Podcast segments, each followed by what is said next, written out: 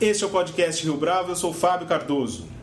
O Doing Business é um ranking elaborado pelo Banco Mundial que apresenta indicadores quantitativos sobre regulamentações de negócios e a proteção de direitos de propriedade que podem ser comparados entre 189 economias. No último relatório, o Brasil está situado na centésima vigésima posição, atrás de países como Equador, México, Peru e Paraguai, e à frente de nações como Argentina e Venezuela. O fato de o Brasil estar entre os piores do mundo para se fazer negócio é um tema que preocupa o economista Bernardo Guimarães, que é professor da Escola de Economia da Fundação Getúlio Vargas e que tem pesquisado, entre outros temas, o papel das instituições no desenvolvimento e a relação entre as expectativas e o desempenho econômico. Bernardo Guimarães é o nosso entrevistado de hoje no podcast Rio Bravo. Bernardo, é um prazer tê-lo conosco. Bom dia, Fábio. Bom dia, ouvintes. É, começando por essa posição do Brasil no ranking, que é de certa forma ingrata, por que é que, na sua avaliação, o país permanece um território tão hostil para a realização de negócios? É, bom, então, primeiro, o Brasil está na centésima vigésima posição nesse ranking mesmo, e se você olhar a posição do Brasil em outros indicadores econômicos, o Brasil vai estar, tá, em geral, muito melhor. Vão ter 70 países talvez com uma renda per capita maior que o Brasil.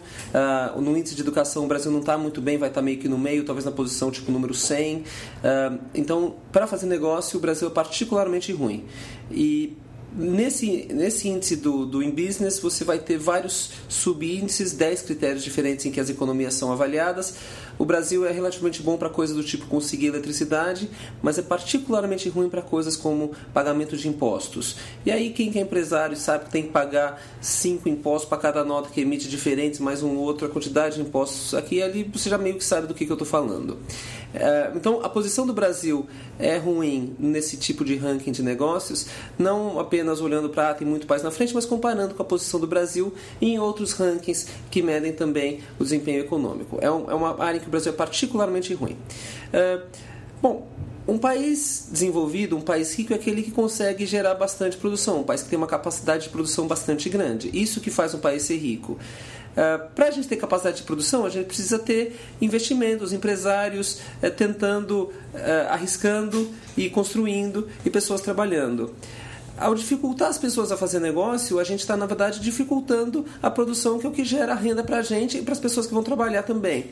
Uh, digo, para os empresários e para as pessoas que vão trabalhar também. Uh, então, esse, esse, é um, esse é um indicador muito sério que, e, e mostra uma área em que o Brasil pode caminhar para melhorar bastante. E quais têm sido as estratégias, do ponto de vista institucional, para que uh, esse, esses indicadores sejam aprimorados? Brasil se posiciona de forma mais adequada nesse ranking? Uh, ao meu ver, uh, o Brasil teve algumas, algum princípio de reforma importante nesse sentido uh, até o ano 2005, mas nos últimos anos a gente não tem visto nada disso. a gente mudou um pouco a ênfase para uma agenda um pouco mais desenvolvimentista, o que, na, o que na real significa uma agenda em que o governo tenta está mais presente na economia, ditando quem vai ganhar crédito, ditando que a empresa tem que comprar um insumo nacional e isso não, isso não, não tem nada a ver com essa agenda de, de aumentar a produtividade. Para a gente aumentar a produtividade, a gente precisaria de outro tipo de coisa, precisaria de reformas tributárias, precisaria de um ambiente de negócio melhor e até de um sistema jurídico mais ágil. Eu não estou vendo muito nessa direção quando a gente fala em reformas, Bernardo, quais, eh, como a gente pode materializar isso? Perfeito. Então, é, uma coisa é se a gente paga muito imposto ou pouco imposto. Essa é uma discussão. E aí o Brasil tem uma carga tributária que é mais ou menos 37% do produto, depende do ano mais ou menos, que muita gente considera bastante alta, mas essa é uma questão diferente. A outra questão é que a, a carga tributária aqui é complicada e dificulta as pessoas e dificulta as pessoas a, a fazerem, abrirem seus negócios e fazerem negócio direito. Uh, demora dois meses para abrir uma empresa, você precisa pagar um dinheirão, e se a empresa for um pouquinho mais complicada, demora muito mais. Uh, se você olhar no ranking dos do, do Doing Business, os países que vão estar lá em cima vão ser Singapura, Estados Unidos, Dinamarca, Finlândia, Inglaterra, países onde é fácil fazer negócio e não surpreendentemente esses países são ricos e as pessoas ganham bem. Uh, então, como que a gente materializa a reforma? É, eu não vou entrar aqui na, na, no mérito da questão de diminuir imposto aumentar imposto, mas não é possível que uma empresa relativamente pequena, que de poucos funcionários, que não está no Simples, emite uma nota e precisa pagar cinco impostos, a CSLL, o IR, o PIS, o COFINS e o ISS, se for uma empresa de serviços, ou depende qual que vai ser o, o, o outro imposto tem que pagar cinco impostos, cada um com uma regra para qual que vai ser o que retém na fonte, o que, que vai ser depois, e aí cada um com uma regra diferente para quando que você pode fazer o desconto do que reteve na fonte ou não pode. Não faz nenhum sentido. Quem fez esse tipo de regra não pensou que a pessoa, o empresário que ia estar tá tocando esse negócio, ia ter que arcar com um custo enorme para entender e driblar todos esses tipos de problema. Essas reformas não foram feitas anteriormente, você mencionou isso agora há pouco. Agora, caso elas fossem efetivadas agora, será que elas não poderiam provocar ainda mais tensão no ambiente econômico e político do país? Eu acho que não. Eu entendo a questão e eu entendo que hoje em dia tudo parece difícil de passar no Congresso. E é verdade. Então passar isso no Congresso seria difícil como passar quase qualquer outra coisa. Mas não me parece que é o tipo de coisa que seria particularmente difícil de fazer passar no Congresso. Dá para a gente ser mais eficiente enquanto Estado, enquanto burocracia, dá para ser a gente mais eficiente e amigável às pessoas que fazem negócio. Ainda sobre esse eh, estágio instável do ambiente político e econômico, é de que maneira é possível transformar, para tomar emprestado um lugar comum, esse cenário que é de crise em algo que possa se ser uma oportunidade para empreendedores mesmo para os empresários? É, eu, eu acho que eu acho que a gente tem um cenário de crise no sentido que a gente a gente está precisando de arrumar as contas públicas e a gente tem muita incerteza que afugenta um pouco o, o investimento. Nesse sentido, a gente tem um cenário de crise. Uh, a gente teve, nos últimos anos, melhoras muito grandes no Brasil que tem, tem, tem a ver com a população estar tá muito mais educada, com a gente ter aprendido muita coisa, a gente foi melhor para fazer negócio, a gente, a gente é melhor para produzir. Uh, então, eu não estou querendo desmerecer essas considerações de ajuste fiscal e de política monetária e das contas do governo são super importantes. Mas eu estou querendo olhar um pouco para o outro lado que fala, bom, o Brasil tem uma capacidade bastante, bastante boa de produzir já, a gente só precisa ajudar assim, bastante boa, não excelente, mas a gente só precisa ajudar os empresários, os trabalhadores a conseguirem fazer negócio de uma maneira melhor. E isso não parece que é difícil, isso não parece que é um tipo de coisa que atrapalharia nenhum lado nem o outro. Quando o que é difícil de passar? É difícil de passar qualquer coisa que envolve questões distributivas. É impossível. Vai melhorar para um, vai melhorar para outro. Mesmo coisas que não envolvem questões distributivas, já entra sempre esse negócio quem que vai ganhar, quem vai perder. Mas tem coisas que a gente pode fazer nessa área que não envolveria tantas questões perde-ganha. Essas são mais fáceis. E que exemplos que nós podemos tomar de outras nações que avançaram no ranking é, em termos de transformar o ambiente mais, tornar o ambiente mais favorável para a realização de negócios e também para fazer com que a produtividade aumente. São, então são duas coisas que, eh, que são que caminham juntas, mas não são só a mesma coisa. O número um do ranking é Singapura, que é um país que cresceu enormemente, num país completamente diferente do Brasil, obviamente, uma ilhinha super pequena, especializada em serviços financeiros e coisas do tipo, mas uma ilhinha que olha para olha para a política econômica com os olhos de, de um economista mesmo. Eles, as políticas deles são das mais racionais que se tem para um ponto de vista de um economista acadêmico. Tudo lá é até justificado da maneira que ah, aqui tem uma externalidade, a gente precisa combater, vai botar o um imposto. Aqui o mercado vai funcionar, a gente vai fazer desse jeito. E a gente aqui não tem essa visão. A gente tem uma maneira de olhar a economia sem pensar nos incentivos que as pessoas vão ter para agir, investir e trabalhar. Com relação à produtividade, tem outros aspectos, tem outros aspectos da questão que não tem a ver com isso, que é o fato que a gente hoje tem tem uma, uma, intervenção do governo no mercado de créditos que é grande demais, ao meu ver. A gente está falando muito da taxa Selic a 12,75, mas a gente esquece que tem uma outra taxa básica na economia 5,5, que é a TJLP, e um banco que tem 800 bilhões de reais de ativos ou algo assim, emprestando de uma maneira que é difícil acreditar que isso está sendo eficiente.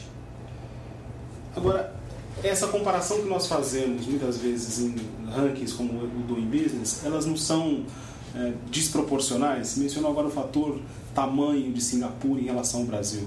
A Índia, se não me engano, ela está atrás do Brasil ainda em termos de ambiente para negócio. Como é que a gente é, faz essa conta de maneira mais equilibrada, mais justa? É verdade. Os Estados Unidos está entre os 10 primeiros, a China acho que está na, na posição de número 90, que significa na frente do Brasil, mas não tanto, e vão ter países pior mesmo. Um, de fato, é, é difícil você você pensar que a gente pode fazer uma comparação que tem algum sentido entre Brasil e Singapura. Singapura é quase que uma cidade. Por outro lado, você vai ver países grandes e pequenos em todas as posições do ranking. Os últimos lugares do ranking são pequenos e pobres países africanos. Uh, a, questão da eficiência não é. Eu entendo que num país grande você vai ter mais coisas para regular potencialmente, mas a busca pela eficiência na, é, é uma coisa no serviço no a busca pela eficiência nas políticas públicas para fomentar a eficiência na, na produção é uma meta importante que a gente normalmente ignora, a gente não pensa muito nisso.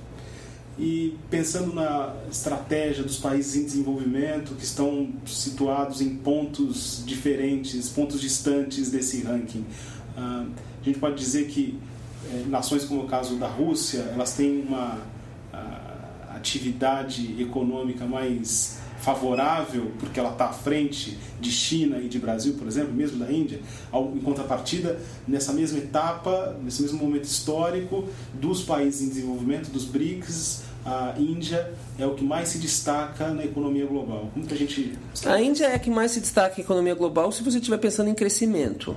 Mas é fácil para a Índia, que é um país super pobre, crescer bastante. É mais difícil para um país mais rico crescer bastante. Porque para um país pobre crescer bastante, você começa a fazer alguma coisa certa, já cresceu muito.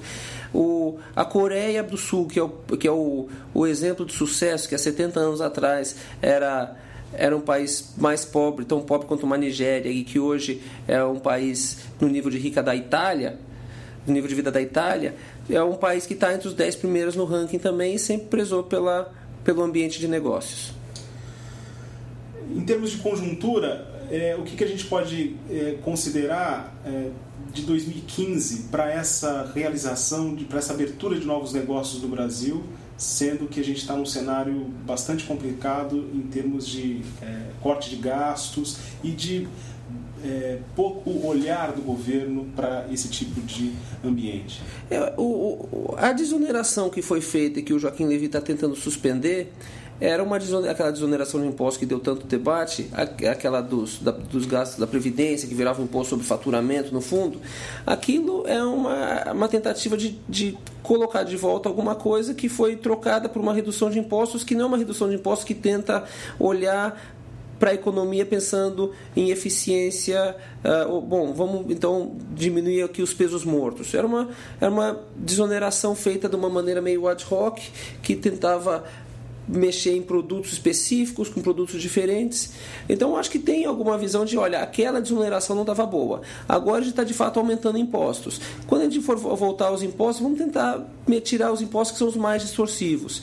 Eu acho de fato que agora não é o momento que o Brasil vai atrair mais investimento mesmo. Mas muitas vezes, são, como você mesmo falou, são nesses momentos de crise que a gente consegue a oportunidade para olhar para o Brasil e falar: olha, o que está faltando muito? Isso é uma coisa que está faltando e que seria legal que entrasse na agenda, apesar de não estar tá na agenda há muitos anos. E em termos de é, livre iniciativa e de inovação, é, existe algo que o Estado não tenha feito ou não esteja fazendo e que poderia ser feito para aprimorar esse cenário, quer dizer, de, no sentido de ativar efetivamente esse ambiente para novos negócios?